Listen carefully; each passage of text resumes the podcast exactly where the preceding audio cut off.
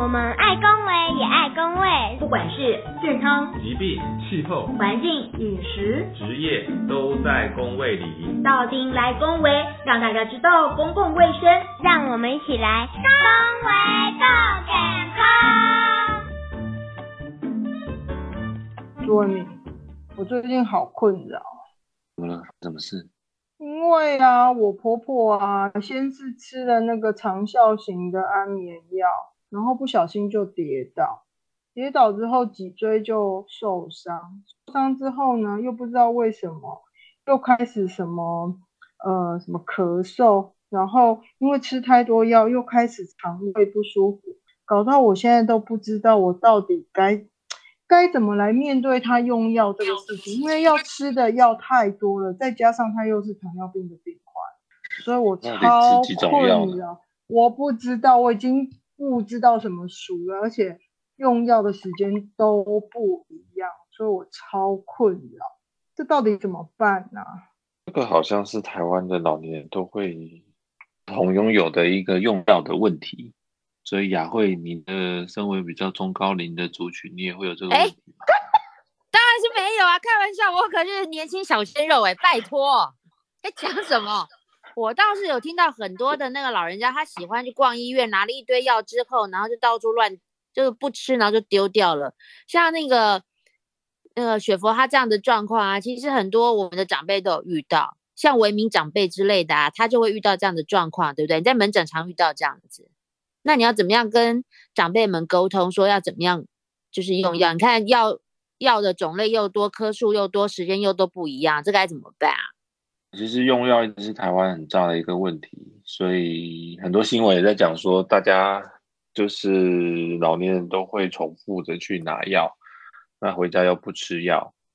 啊，所以我们今天就来讨论一下这个老年人用药的问题。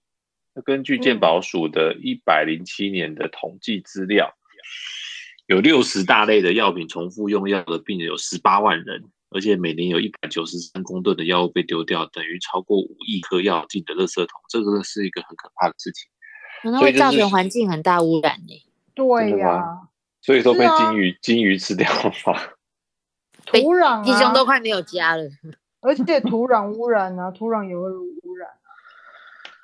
对，所以药物药物一直是就是我们这些照顾老年人的医师心中的痛。就是因为台湾有很多的一些方便就医的方便性，所以常常遇到不是老年人吃太多药，不然就是老年人都不吃药，那不然就是老年人随便吃药。我相信可能大家长辈多多少少都会有这样的状况。那我最常见的在诊在门诊里面就是遇到老人家，就是说。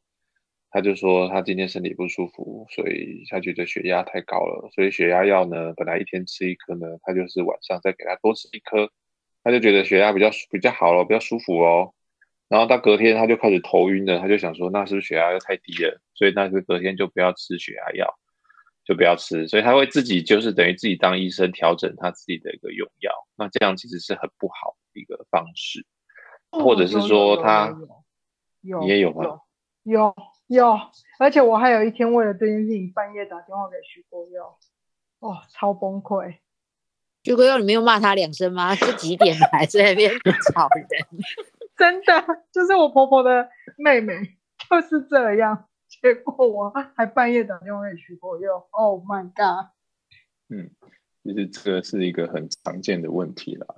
所以像一除了刚刚讲到浪费的议题之外，我觉得。很多时候就是会，比如说你多用一种药物啊，可能会因为药物它的相互作用或者是副作用的问题呢，就会产生一些呃影响健康的状况。那每多一种，大概会增加百分之八的几率。所以你用越多种药物，你产生一些副作用啦，然后一些可能突发的状况也会更多。所以我可以体会为什么学佛要在。半夜打电话给我，我觉得因为呢遇到了非常严重的问题，这样。嗯，真的困什么问题啊？就是你刚刚讲的一模一样的状况，就是所以他所以你婆婆的妹妹打电话问你要吃什么药这样子。没有，他就是因为没有按时吃药，就是他就是你刚完全刚像你刚刚讲的，他觉得医生多开那个药，所以他隔天有一天血压可能突然就头比较晕，然后想哎可能血压太低，他就不吃了，结果晚上血压就飙超高，然后我一整个我就快昏倒，我说你怎么可以不遵照医嘱吃药这样？哦，然后我就只好半夜打电话给徐国佑说这种事情怎么处理这样子。那他现在是可以先吃哪一颗药吗？还是怎么样？还要拍，还还要那个告诉医那个徐国佑他现在的药是什么？哦，真的是我的天呐，就是觉得这个用药问题真的是非常的伤脑筋。错，所以这可能带出来，可以应该是有两个名词可以让我们的听众朋友。了解一个就是多重用药的问题，另外一个就是不适当用药。所以如果多重用药就是一般的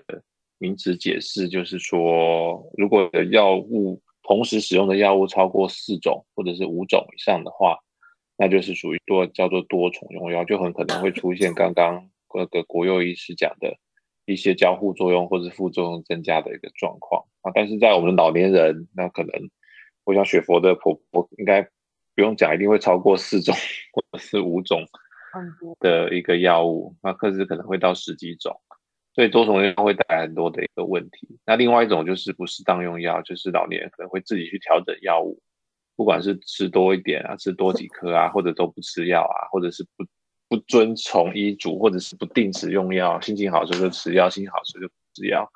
那这个其实也是很大的问题。但我觉得这个。不是当用药应该不只是老年的问题，我发现很多年轻人他也会有这种状况。对我就是昨天才在门诊骂了一个病人，他就是你会骂人？会啊，就是沟通技巧的一部分。没有，我是真的很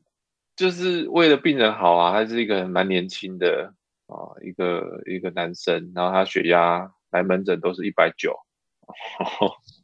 一百一这样子。然后他每次都是吃药就有一搭没一搭，就很会找很多理由不吃药啊。我今天身体痒啊，今天不舒服啊，今天怎么样啊？我就就是就讲讲就很火大，就会跟他说，到底是你的身体还是我的身体这样子。所以就是说，不管是多重用药或是不是当用药，可能都是我们今天要讨论的一些主题。哎，那多重用药的部分呢，你们会有什么样子的建议呢？有什么方法吗？就是有什么方法去去协助老人家在多重用药下，呃，一个比较好的呃规划或者是什么的之类的，因为毕竟还是会产生很多副作用。嗯，觉得应该是要先去理清为什么会产生多重用药的原因啦。那我觉得有一个部分就是像刚刚我们也是有提到，就可能你在服药的那个遵从性不是太好。那第二个就是说，我觉得有一些，呃，我们讲说你有什么病痛就会跑去看医生啊，然后东看一间西看一间，然后呃看了 A 医师 A 医师又开了一些药，看了 B 医师 B 医师也开了一些药，那这当然就会产生一些，不管是重复用药，或者是说可能，呃，就像一开始你提到的，可能因为一症状你开了一种药，然后又因为这个。药物产生的副作用，你就会跑去找另外一个医生，又开了第二种药。这样久而久之下来，你可能就会有呃，针对不同问题，我开了许许多的药，但是其实并没有真正解决到呃疾病原本发生的原因。这样，那发生这样的事情的时候，我们应该嗯要怎么处理？这样哈？嗯，非常好的一个问题。所以一般就是说，除了像刚刚徐主任讲的要找到原因之外，最好的就是呢的建议就是呢，每个人都可以有一个像徐主任一样的家庭医师，是来帮你啊，帮你把关。意思就是半夜可以打电话给家庭医师。对对对对，这个体现了我们嘉医师的一个叫做负责任的一个态度，半夜也会接收到就是 患者的一个来电。那我建议我们节目最后要公布一下徐主任一号码。我们可以当请封口姐当我们的经纪人，由他先过滤电话吗？不行，我们会有医疗道德风险。好了，维平赶快讲。就是说，呃，因为过去是更容易发生这样状况，因为他可能老人家就是先先去楼下诊所拿药，然后后来要去隔壁皮肤科，后来要去对面的肠胃科，后来要去大医院，然后就就是同一个状况，可能拿了好多药。那那过去是不同，每个医师都不知道对方开什么药，所以很容易就会有重复用药。那现在好的是我们有那个健保署，有那个健保卡，有云端药力嘛。那医师如果去查询的话，就会知道是不是已经目前有在用什么药，还有什么药。但有时候还是会有漏网之鱼啊。所以我是建议，就是如果真的是有重用药，就是大家发现自己家里面的老人家有同时使用四五种药之后，最好定期就是给同一位家医师去把所有的药都重新整理过一遍。那其实整理过一遍，就会发现可能里面有一些作用是很类似或相同的，那那个药其实就可以把它做一个剔除，或者是从两个药可能会有交互作用，或者是增加副作用的，那可能也要做调整。所以就是你大家都有自由，那可能也去不同的科别的医生拿了很多药，但是还是会建议最好是有一个家庭医生可以帮你把关，那定期去做这个药物的审视。跟整理，那其实发现其实有很多药都是呃不一定真的需要。除了刚刚讲的，就是说那个它可能是相同作用，或者是会有交互作用以外，那另外就是说，其实很多药是会随着我们身体的状况改变，它就不需要吃了啊。比方说，我们国人最常吃的可能就是胃药嘛，因为肠胃很容易会不舒服。但胃药其实是你不需要像慢性病这样子一直吃、一直吃、一直吃，一直吃因为其实如果你胃没有不舒服的话，就没有吃这个药的这个必要。但很多老人家就是会一直吃、一直吃、一直吃，他就吃习惯了，觉得好像是在吃保养的。但其实不，这不是我们开药的一个目的，就是希望是真的处理这个病患的不舒服。所以结论就是说，要避免多重用药，最好的方式就是我们定期有一个人。那当然，现在有很多社区的药师，他也可以就是帮我们做把关的动作。所以，如果假设没有家庭医生，那其实也可以请社区的药师，那并且帮我们用药做一个回顾。嗯，像维明就说的非常好，就是说，其实我会是建议每个人都有一个自己的家庭医师啊，因为真的是他可能长期照顾的话，他可以比较知道你的状况这样子。那其实现在除了家庭医师制度，或者是除了像健保署在推的云端药力去避免一些重复用药的问题之外，呃，其实很多的医院它都有一个叫做所谓的呃整合照护门诊。他可能同时可以有两三个科别以上的医师，然后搭配一位临床药师，那这样子的一个组合去呃在门诊去评估一个呃患者他到底诶一些不同科别的问题，然后再加上许多科别的用药，他可以去做一个整合。然后一方面是说呃除了避免多重用药之外，也可以去呃找出一些可能发生的药物药物的交互副作用啊，或者是呃可能。像魏明师刚提到的，可能你不一定要，呃，在已经症状解除之后还要继续用药，或者是说，呃，你可能因为 A 药物造成的副作用，然后又多开了一个 B 药物。那我想，在一个比较完整的药物检视之后，大概都可以去呃解决掉这一部分的问题。可是我想问个问题哦，其实不管是多重用药或重复用药啊，病人他其实现在遇到一个状况就是。他就是，比如说他皮肤科，他就相信 A 医生，然后肠胃科他就相信 B 医生。那你要他就是把这些东西整合起来，去找一个家庭科医生来帮他再重呃重新检视。我觉得就是长辈们他们对于医生的信任度是必须要重新建立的。那在他重新建立这个过程当中，其实会有一些难度在。那这应该要用，应该要怎么样去让长辈们能够去比较呃，让他们能够信任医生，然后去转而去就是呃。比较没有就这么照顾这种专科医生，而是去改信改信任这种家庭医生呢？哦，我觉得 Coco 姐问到一个非常重要的问题，也是呃，可能台湾跟其他像美国或英国一个医疗制度下一个比较不一样的地方，就是说像呃英美他们的医疗体系都会有一个叫做医疗守门人，就是所谓的基层医师或者是一个家庭医师的制度。那这样子的一个医师，通常是一个全科医师。那他民众有任何医疗上的问题，大部分都会去找这个全科医师先去看过，然后再如果有需要的话，再转介到专科医师去做一些相关的检查或者是治疗。那其实台湾因为就医非常的方便啊，所以有很多的专科医师就在基层开业这样子。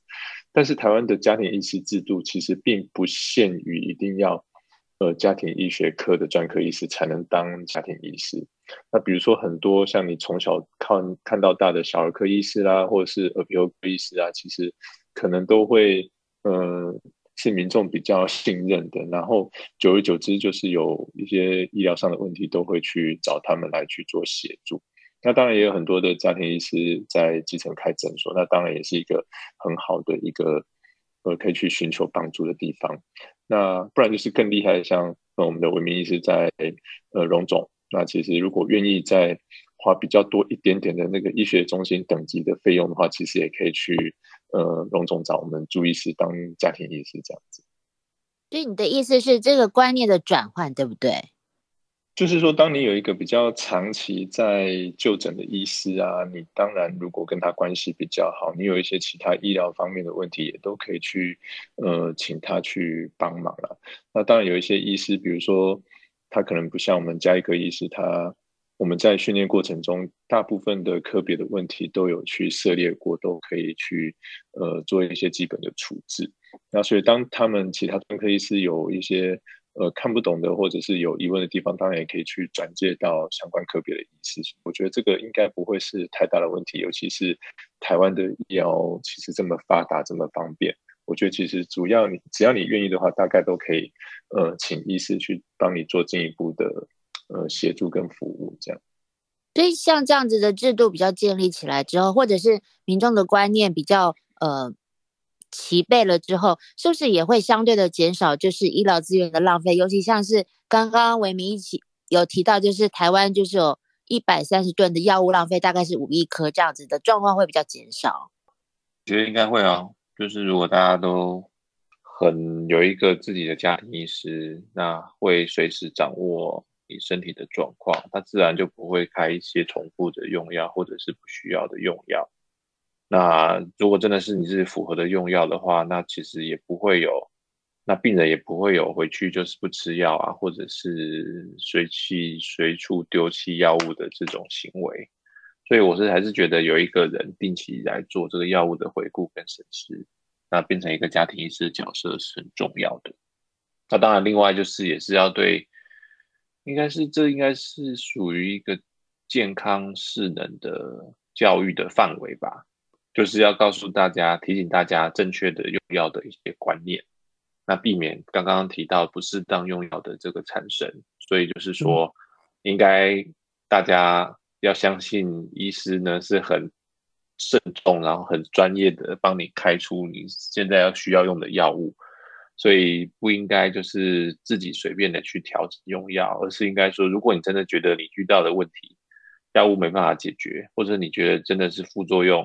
太强烈了，那这个时候应该要回去跟你原本的医师做一个讨论，那让他来帮你调整用药，而不是自己去随意的调整用药，可能就会产生一些新的问题，或者是产生更严重的问题。所以这个也是你在门诊常常会看到他自己。自己调整用药的病人，那其实他都会，他台湾有有一个特色，就是他觉得如果这个这个医师开的用药，他他真的就不舒服的话，他就会有点好像不太信任这个医生，或者是就觉得就反而去看另外一个医生。那其实这些是比较不建议的一些观念啊，就是说如果这个医生你开的药，你真的觉得对你没有帮助，或者控制不好，或者是你产生很多问题，那。如果第一次的话，你应该是先回到他那边，试着跟他做一些沟通，然后看看问题到底是出在哪里。这样，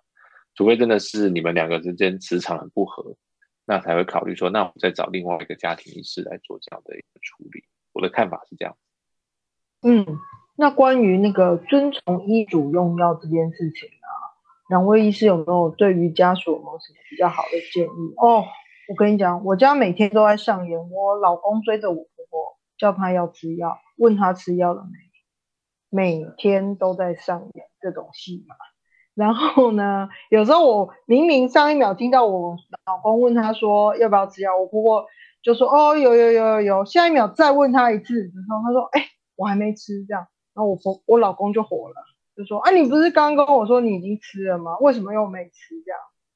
对，所以不知道两位医师对医，就是对我们这些家属有没有什么建议？关于就是老人家用药医嘱这件事，遵从医嘱用药这件事情，有没有什么好的建议？就是刚刚 Coco 有讲到一个，讲到两个非常关键的就点，就是说第一个是你的信赖感。那我觉得第二个很重要，也是就是连续照护的这件事情，就是说这两件事情其实是相辅相成的啊。当有一个医师是你有长期在呃看诊，然后呃就医的这个地方，那当然你认同他给你的一些治疗，那你对他就会有比较信任的感觉。那第二个就是说，当你长期都在他那边去做一些治疗跟追踪的时候，那你的疾病状况、你的健康状态。或者是其他的一些问题产生变化的时候，他也比较容易可以抓得出来。那就像我们刚刚提到，就是说，你可能你前一天你在他那边看，然后你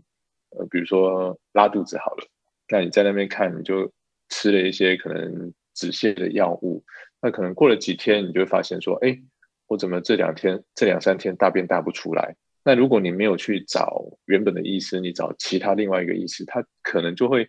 另外开了一些呃，可能帮助排便的药物，那这个其实就是一个很明显的药物的冲突在那边。所以如果你没有在一个连续照护的一个呃情境底下，你很容易就会呃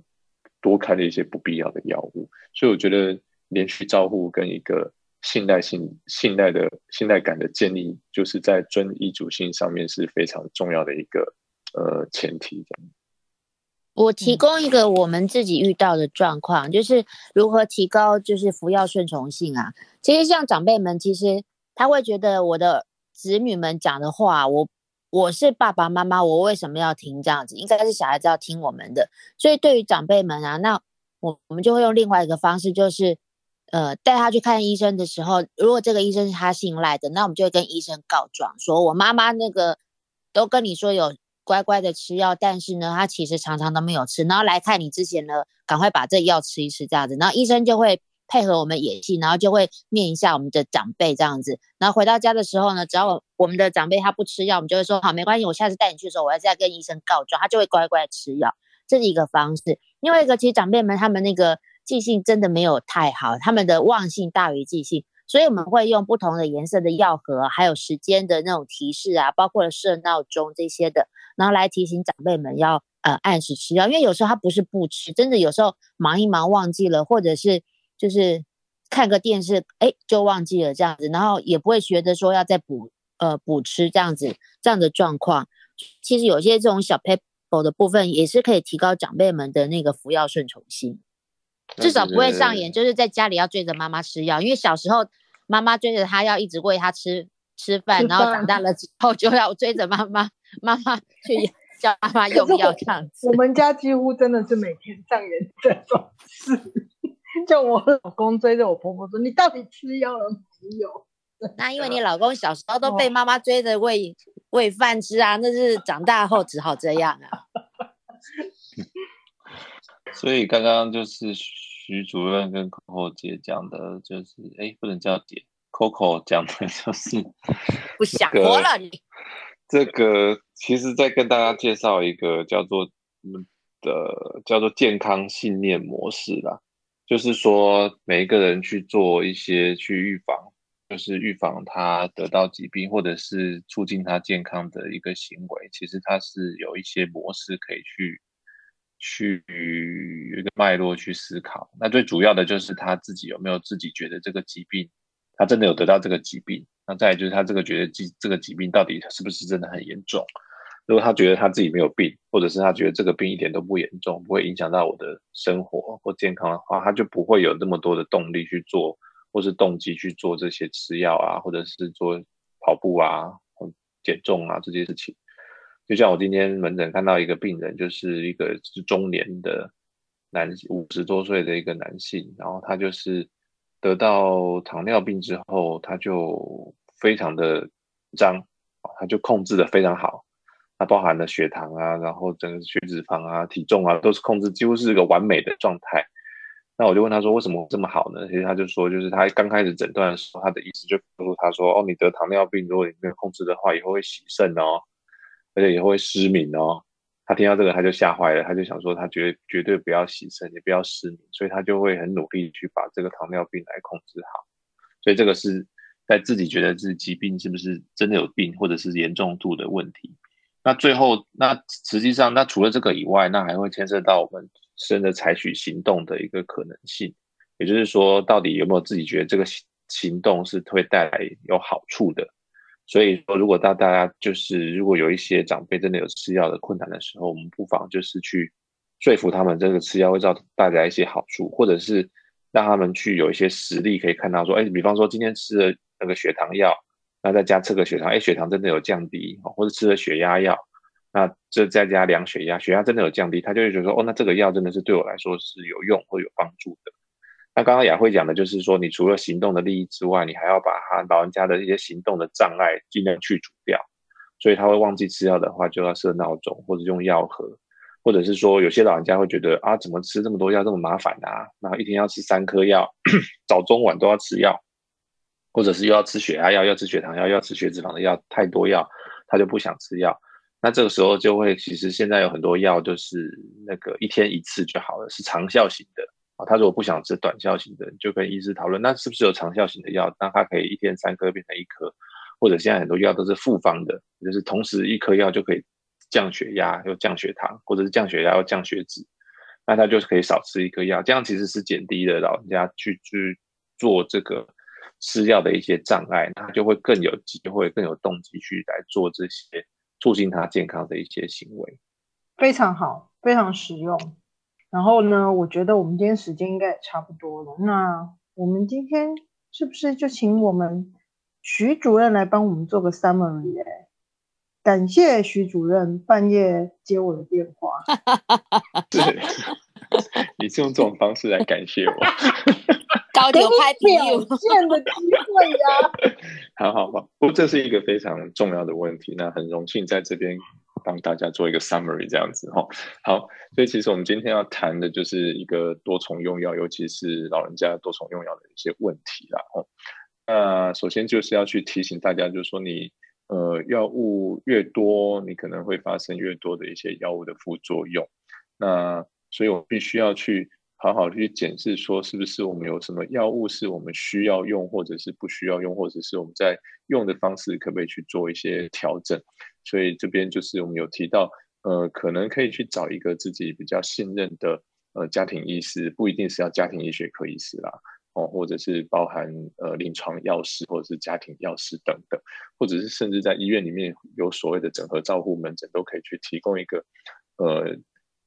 整体的呃药物的检视的一个服务，然后让我们的呃有一些慢性病需要长期服药的这些民众可以去得到一个比较。呃，清楚的一个使用药物的一个健康的势能。那再来就是说，我们可能像刚刚朱医师有提到的啊，怎么去利用一个包括健康信念模式或行为改变模式，或是去用其他的方式去提升民众的健康势能啊，让他可以为自己的这些健康的问题去嗯好好的去做一些药物的一些治疗。那甚至我们可能在呃，使用药物的方式或者是药物的种类，可以去做一些调整，让每天用药的这这件事情可以变得比较简单，比较容易执行，也比较可以去提高这个呃药物的遵从性的这个问题。那当这些如果都有做到的话，当然就比较可以去避免一些呃重复使用药物或者是药物副作用的一些状况。那也可以去避免掉一些呃药物的浪费，然后让我们的健保可以呃很。很健康的继续经营下去，这样子。感谢徐主任。哎，那最后的呼吁就让我们朱医师来为我们呼吁吧。然后，朱医师，朱医师，谢谢大家收听这一集的节目。那我们节目已经要迈向一万人次的一个，有这么多吗？数千人次的这个收听的次数了。那请大家要持续的关注我们的一个节目。那但要记得按订阅，然后分尽量可以分享给我们的亲朋好友，让大家都有更多的一些正确的健康的观念。就是我们每每一集想要带给大家的一个主题跟内容。好哦，那我们今天节目是不是就到这里了呢，Coco 姐？是的，各位，拜拜，拜拜，拜拜。